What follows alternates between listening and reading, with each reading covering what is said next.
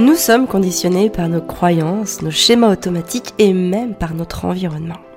C'est pas toujours évident de rester zen face à n'importe quelle situation, de conserver son enthousiasme pour faire les choses de manière positive ou de continuer à arroser ses graines quand tout est compliqué autour de soi. Et pourtant, j'ai vraiment observé que c'est précisément la manière dont je réagis aux événements qui va déterminer mon niveau de bonheur et la qualité de mes relations.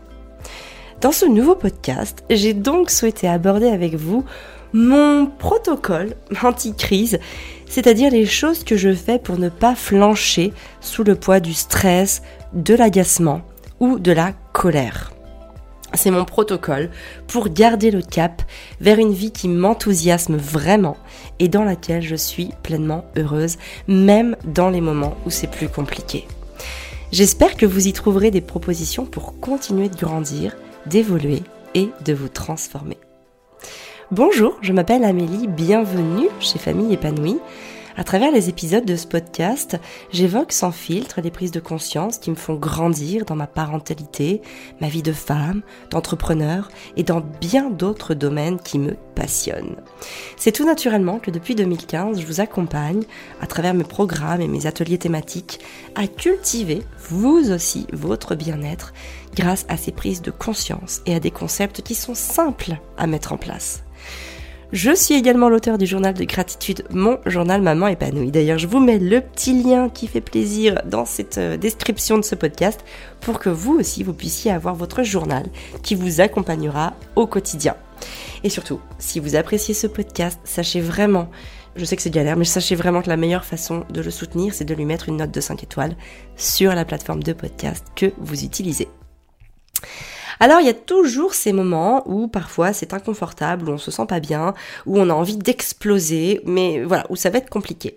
Parce que bah, quand on explose, quand on fait des choses qui ne nous ressemblent pas, le soir bah, on va culpabiliser, enfin même pas le soir, peut-être dans la minute qui suit, on va culpabiliser, on va s'en vouloir, euh, et du coup on va se renvoyer des sentiments de, de colère, de haine, de c'est pas bien, il faut que je fasse ceci ou il faut que je fasse cela, et on va pas être bien parce qu'on va nourrir euh, un aspect de nous, on va renforcer même, j'ai envie de dire, un aspect de nous qu'on ne veut pas développer.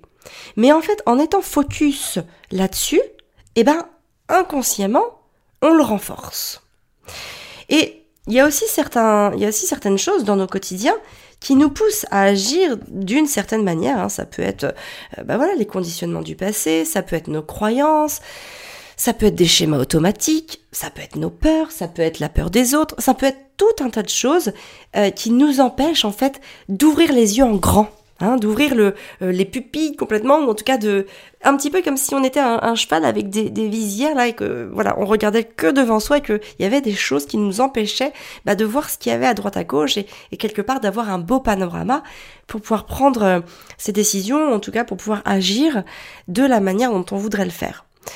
Et du coup, j'ai vraiment observé que les crises, alors on peut, on peut les appeler comme on veut, là j'ai décidé d'appeler ça des crises, mais c'est tout ce qui va être lié à nos angoisses, notre colère, notre agacement, notre impatience, euh, notre stress, voilà, tout ce qui va être désagréable et qui à un moment ou un autre bah, va faire que on va avoir de la négativité en nous, euh, qu'on va se mettre à euh, soit à s'en vouloir, soit à se critiquer, soit à critiquer les autres, soit à se fâcher sur son conjoint, sur ses enfants, sur sa famille, sur n'importe qui. Enfin, voilà, toutes ces choses-là qui sont pas agréables à vivre. Alors la première chose que j'ai pu observer et que je mets vraiment en place, mais maintenant de manière complètement euh, instinctive et sans réfléchir, c'est que si je dois finir par dire oui, eh ben je dis oui tout de suite. Et ça, ça peut aller sur plein de cas différents. Ça marche aussi bien avec mes enfants, par exemple je sais pas, j'ai un enfant euh, qui va me demander de faire un truc, et là où avant, j'aurais pu lui dire euh, Oh non, non, chérie, vas-y, tu peux le faire tout seul, t'es capable de le faire tout seul. Allez, s'il te plaît, là je suis occupée. Non, je peux pas le faire maintenant avec toi. C'est pas possible. Et puis, voilà, je fais comme ça pendant, allez, cinq bonnes minutes, hein, le temps que je lui mette bien la pression et que je me mette bien la pression à moi aussi. Et là, qu'est-ce qui se passe au bout de cinq minutes? Eh ben, j'y vais quand même. Donc, maintenant, ce que je fais depuis plusieurs années, je rétrécis, enfin, je raccourcis ce schéma-là, et au lieu de nous faire monter en pression, aussi bien mon enfant que moi, bah, j'y vais tout de suite. Parce que ça se sent. Quand vous allez pouvoir dire euh, non à votre enfant et que ça va être ok, ou quand vous devez y aller tout de suite. Et ça, notamment, plus les enfants sont jeunes, plus faut y aller.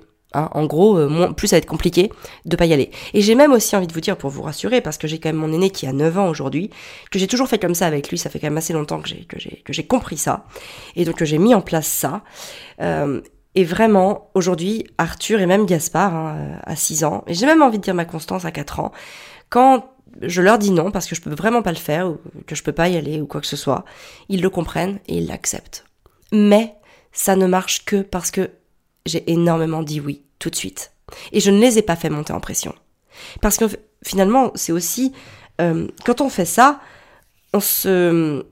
Bah, quelque part, on, construit le bâton pour se faire battre. Parce que qu'est-ce qui va se passer? C'est que notre enfant va aussi comprendre que notre non n'en est pas un véritable. Et que finalement, s'il insiste un peu, ça va finir par être un oui.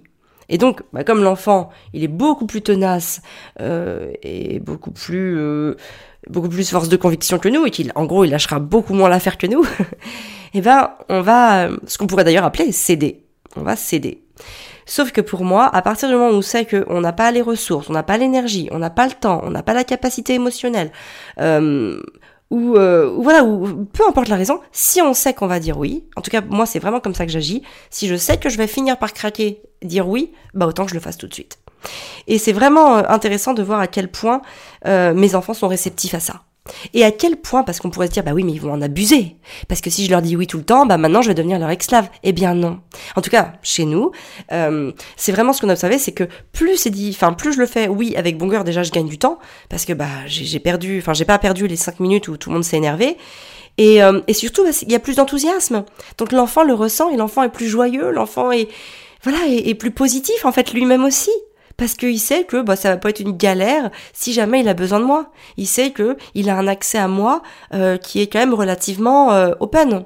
Et donc ça, pour lui, dans son esprit, c'est aussi une accessibilité qui va aussi lui permettre de se dire, bah attends, peut-être que j'ai pas besoin de maman, parce que en plus maman, si j'en ai besoin, de toute façon, elle va quand même être là. Et je pense hein, sincèrement que euh, ça permet aux enfants de prendre d'autant plus d'initiatives. Et en fait, bon là, je vous donne un exemple avec les enfants, mais je peux vous donner aussi des exemples avec, euh, même avec Fabien, mon mari, ou, avec des proches. Quand je sais que bah euh, ils vont pas lâcher l'affaire sur un truc, parce que ça se ressent, hein, ça se ressent. Que d'ailleurs, ça peut être dans une discussion aussi. Hein. Par exemple, euh, ils démordent pas d'un truc, bah je leur dis ok, ok, ok. Je, je, je ne cherche pas à avancer mes arguments. J'entends les tiens et c'est ok. et ça, c'est voilà, c'est aussi une façon de dire oui tout de suite. C'est ok. Toi, t'es peut-être pas prêt là à entendre les miens, je l'ai bien compris. Donc, ok pour les tiens. Je t'ai entendu, je sais, j'ai compris. Ok. Et voilà, et ça peut aussi euh, être si quelqu'un a besoin de quelque chose, etc. Enfin, en fait, dire oui tout de suite quand vous sentez que vous, euh, vous aurez pas la force, le temps, l'énergie, la disponibilité de dire non, de tenir votre nom. Parce que des fois, vous allez tenir votre nom. Mais dans ce cas-là, ça sera un vrai nom un vrai nom, et les gens de votre entourage, que ce soit vos enfants, euh, votre mari, vos proches, etc., vont le ressentir. Et ce nom aura, d'autant plus de poids, d'importance et de légitimité euh, qu'il intervient quand il est, quand c'est réellement le bon moment de dire non. Voilà, ça c'est vraiment quelque chose qui va vous faire énormément économiser de crise, aussi bien euh, celle de vos enfants que les vôtres, hein, par exemple. Ensuite, la deuxième chose, c'est faire le plus désagréable en premier. Ça, j'ai observé que euh, quand il y a des choses qui sont désagréables à faire, eh ben souvent, on va procrastiner pour les faire. Sauf qu'en procrastinant pour les faire, eh ben on y pense tout le temps, elles sont toujours là dans notre tête. Parce que bah on les a pas faites. Donc on est toujours là en train de se dire oh mon dieu, mon dieu, mon dieu, il va falloir que j'ai un temps pour le faire. Il va que je, que je me m'y mette. Et c'est énergivore que d'avoir ça dans sa tête, dans son espace mental, que de penser à la chose qu'on n'a pas envie de faire. Donc maintenant, depuis plusieurs euh, années maintenant, quand il y a quelque chose de très désagréable à faire, je le fais en premier. Je le fais en premier parce que, ok, c'est désagréable, mais plus vite je m'en débarrasse, plus vite je, je ne l'ai plus en tête. Je peux faire autre chose et des choses du coup qui me plaisent.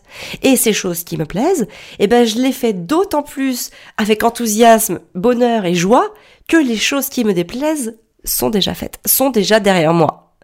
Donc ça, c'est vraiment quelque chose euh, que vous pouvez vous appliquer au quotidien parce qu'au quotidien, il y a toujours ces petites choses. Euh, voilà. Vous voyez, par exemple, euh, bah, c'était pas plus tard que hier soir, on a reçu du monde de la famille à manger, et donc bah il y avait plein de choses à ranger, mais j'étais fatiguée et j'avais envie de, de, me poser un petit peu, quitte à regarder un petit truc de pas longtemps. Et j'ai fait bah non, en fait pour profiter pleinement de ma soirée, on va s'y coller, parce que je dis on, parce que du coup, évidemment, mon mari m'aidait. Donc j'ai dit à Fabien, viens, on s'y colle, on le fait maintenant, et après, on se regarde un film ensemble. On s'est regardé Don't Look Up sur Netflix. Euh, assez intéressant, voilà. Fabien sait pas s'il doit aimer ou pas. Moi, j'ai trouvé ça plutôt intéressant, même si certains personnages sont poussés à la caricature. Bref, c'est pas le sujet du podcast. Mais euh, voilà, et on en a profité pleinement. On n'a pas eu à se dire bah on regarde ça et puis en effet on aurait fini plus tôt mais après faut ranger. On a tout fait d'abord et hop on s'est installé et après il y avait plus qu'à en gros aller se coucher quoi. Donc c'était quand même plutôt agréable. Et moi je, je, marche comme ça aussi quand il faut que je fasse de la compta, euh, quand il faut que je fasse de l'administratif. Par exemple quand je reçois des courriers euh, et qu'il faut les classer ou qu'il y a une action à faire, ben je préfère le faire tout de suite parce que c'est ce qui est de plus désagréable et comme ça hop je n'ai plus à y penser. C'est fait. C'est fait en temps et en heure et hop, ma charge mentale, ou en tout cas mon espace mental, est libéré parce que je n'ai plus à y repenser. Donc voilà, vous pouvez garder en tête de faire toujours le plus désagréable en premier. Parfois, par contre, euh, ce qui est désagréable va prendre du temps. Ça va, parce que par exemple, ça va être bah, une, grosse entreprise qui va être plutôt euh, relou, chiante à faire. Et donc pour ça, eh ben, c'est là où j'en viens à, ma, mon troisième point dans mon protocole, c'est le lâcher prise. Si c'est quelque chose que vous savez que ça va vous prendre du temps et et que c'est pas urgent, hein, bien évidemment, eh ben lâchez prise sur le délai ou sur la manière dont vous allez le faire. Hein, vous voyez par exemple, bah moi un truc qui est désagréable à faire, c'est que quand on rentre par exemple d'un déplacement en camping-car, bah après, faut ranger le, camping-car, il faut défaire les lits, laver les draps, passer l'aspirateur, laver le frigo, enfin laver les points d'eau, la douche, les toilettes, euh, voilà, toutes ces choses-là. Et c'est vrai que c'est pas hyper agréable à faire. Et donc là, en fait, je lâche prise sur le fait de me dire, je vais tout faire d'un coup.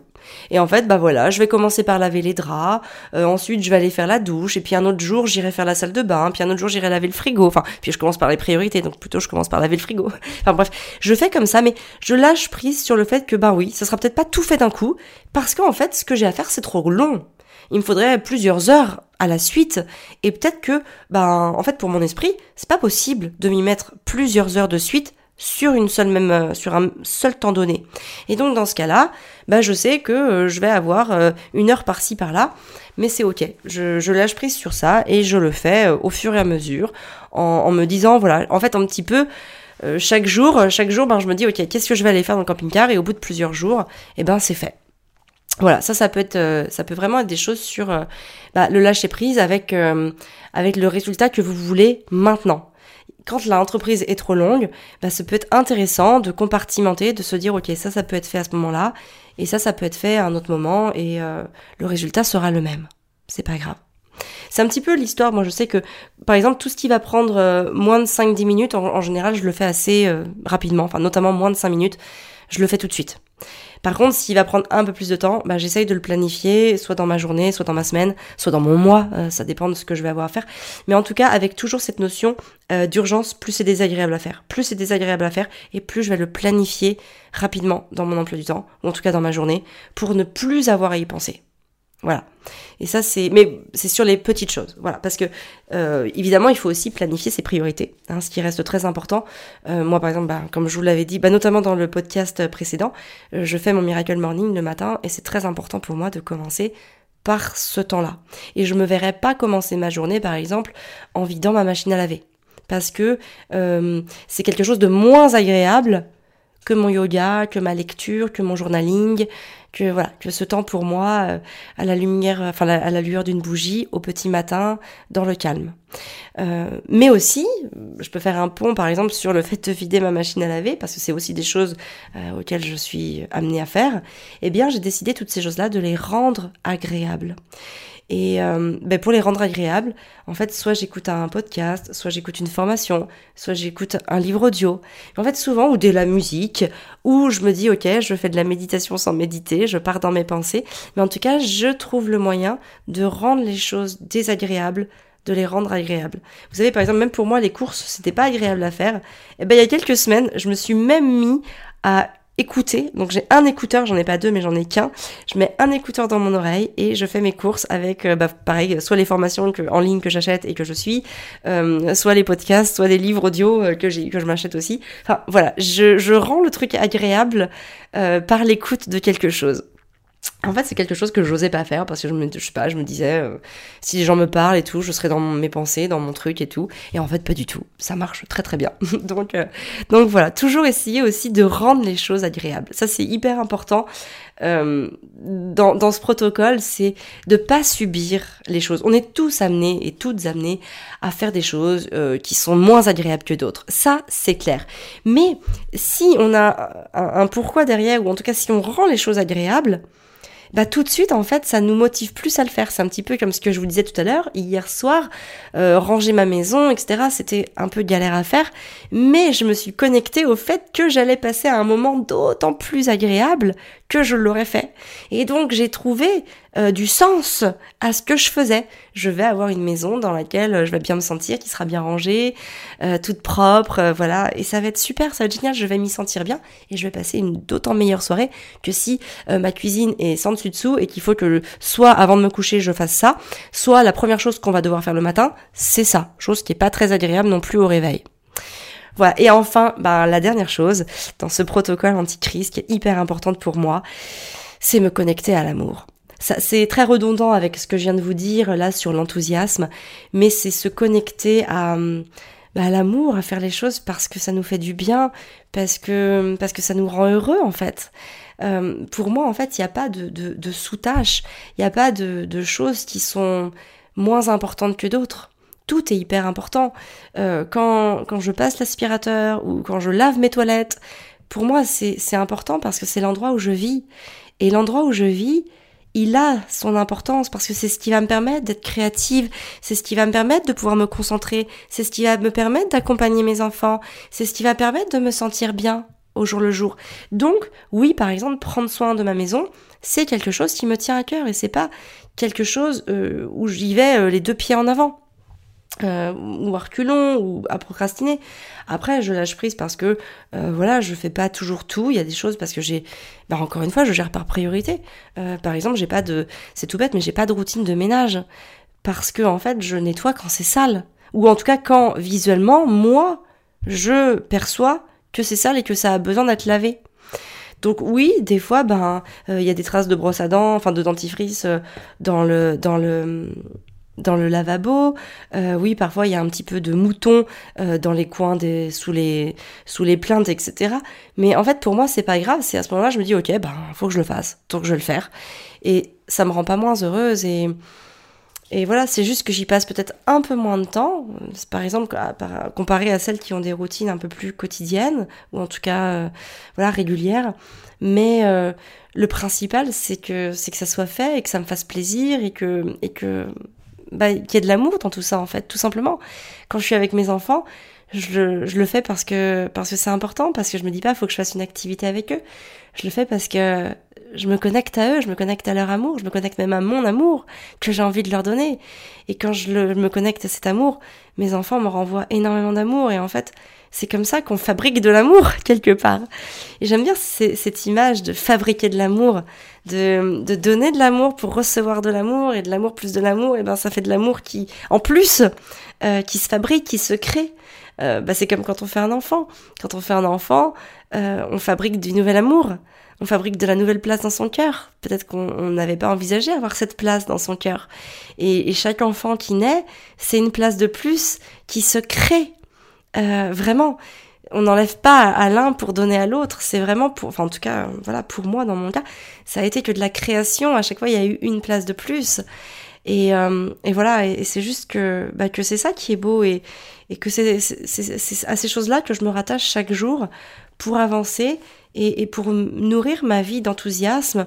Et c'est en nourrissant aussi ma vie d'enthousiasme que j'évite les crises, que j'évite que ma colère me, me submerge, que mes émotions négatives prennent le dessus ou influencent aussi par exemple mes décisions ou mon état d'esprit ou viennent euh, bah, impacter les autres dans mon foyer, dans ma famille ou, sur mes proches. Et, et je trouve que c'est ça qui est important. c'est de l'exercice, hein. C'est de l'exercice parce qu'il faut pouvoir euh, euh, peut-être sortir de son conditionnement ou sortir de ses croyances. Mais c'est des choses qui, qui, qui ont un très très fort pouvoir sur notre niveau de bonheur chaque jour. Et pour moi, vous voyez, par exemple, quand je suis en colère, la colère est un, est un état d'esprit qui peut me traverser, mais j'ai appris à ne pas la, à ne pas la, la rebasculer sur les autres. J'ai appris à m'en servir pour observer que, ok, si je suis en colère, s'il y a quelque chose qui, dans mon quotidien, est inacceptable. Et donc, c'est à moi de détecter cet inacceptable pour ne pas ou ne plus qu'il se reproduise. Et ça, c'est fondamental. Parce que tant que euh, on, ne ferme pas la porte sur les choses qu'on ne peut plus accepter, elles continueront d'entrer dans notre vie. Et elles continueront de nous mettre en colère, de nous mettre de nous, de nous fatiguer, de nous agacer, de nous stresser, de nous angoisser, de, nous faire peur, de, nous embêter, de tout ça en fait. Donc oui, c'est très important de d'avoir cette conscience de euh, par amour pour moi, je ne peux pas accepter ce qui n'est pas acceptable. C'est ma responsabilité à moi de ne pas accepter tout ça, de dire non. Et c'est pas de, de la méchanceté envers les autres, c'est pas de la malveillance, c'est pas de la colère que de dire les choses, euh, voilà, que l'on ne veut plus, qui, ne sont plus supportables en fait par nous. Mais pour ça, il faut se reconnecter à l'amour de soi. Il faut se reconnecter à ce dont on a besoin, à nos priorités et à euh, tout ce qui fait que notre vie va, bah en fait, on est la, la, clé de voûte de tout ce qui se passe dans notre vie et s'y reconnecter très fort. Voilà tout ce que je voulais vous dire dans ce podcast. Si vous voulez que je vous aide par rapport à ça, euh, sachez que le programme Maman épanouie euh, vraiment a été le, la, la, la, la plus grande première, enfin je sais pas comment dire, la plus grande première pierre, ça se dit pas vraiment, mais euh, la grande pierre de la, la construction de cet édifice. Vous voyez ce que je veux dire, c'est que ça a été vraiment euh, tout ce que toutes mes prises de conscience qui m'ont amené là où j'en suis aujourd'hui. Vraiment. C'est tout ce cheminement que j'ai dû traverser, étape par étape. Il y en a certaines que je suis encore dedans, parce que parce que c'est un petit peu une vision globale de bah de voilà de de là où je veux être, de celle que je veux être. Donc il y a des choses qui sont complètement acquises, d'autres qui sont en travail, et d'autres je sais que euh, bah voilà c'est encore euh, pas mal à bosser, mais c'est ok en fait parce que bah il faut du temps, il faut beaucoup de temps, mais en tout cas c'est un, un, très beau programme sur euh, sur la meilleure version de soi-même, ou en tout cas sur celle qu'on a besoin d'être pour s'épanouir et être heureuse. En tout cas, tout ce que j'ai mis en place, tout ce que je fais et tout ce que je fais encore aujourd'hui, euh, je le vois, ça porte ses fruits, ça me permet d'avoir une vie beaucoup plus positive, beaucoup plus heureuse, beaucoup plus enthousiasmante, et par ricochet pour les gens que j'aime aussi. Voilà, donc je vous le dis, euh, tout ça c'est dans le programme Maman épanouie. Si vous avez envie d'aller plus loin, vous pouvez, je vous mets un petit lien d'ailleurs, euh, vous verrez dans la description de ce podcast, vers le programme Maman épanouie. Si ça vous plaît, si ça vous avez envie d'en savoir plus, sachez que ça peut être euh, un investissement sympa à faire pour vous, sur vous, et aussi euh, pour ceux que vous aimez le plus, parce que ça vous permettra de mieux prendre soin de vous, ou peut-être de prendre soin de vous tout court si vous n'avez pas l'habitude de prendre soin de vous, et bah, d'ouvrir les yeux à un nouvel état de conscience, un nouvel éveil de choses qui peuvent se, se manifester, en tout cas se mettre en place dans votre vie quotidienne. Voilà. Donc bien écoutez, j'espère que ce podcast vous a plu, j'espère qu'il y aura des choses qui vous ont parlé. N'hésitez pas, comme d'habitude, à venir me laisser un petit commentaire sur le podcast, en, le commentant sur la plateforme de podcast que vous utilisez, ou aussi à venir me, taguer euh, sur votre profil Instagram. Je, comme ça, je le vois et je peux vous retaguer, je peux vous mettre un petit mot et voilà, c'est sympa. Ça fait grandir la communauté de ce podcast. Ça en inspire d'autres à venir l'écouter. Donc si ça vous fait du bien, sachez que ça en fera aussi à d'autres. Donc voilà, ne gardez pas pour vous euh, les choses euh, qui portent, en tout cas qui sont porteuses de sens et qui vous inspirent dans vos vies. C'est votre responsabilité de, les diffuser au plus grand nombre autour de vous. Voilà, pour qu'un jour, bah, ce monde dans lequel on vit euh, ne soit qu'amour et enthousiasme. Pourquoi pas? Il faut y croire, hein, pour que ça se réalise, il faut commencer par y croire. Voilà, mais en tout cas, moi je vous embrasse fort, je vous dis à la semaine prochaine, et d'ici là, prenez bien soin de vous pour pouvoir prendre soin de ceux que vous aimez.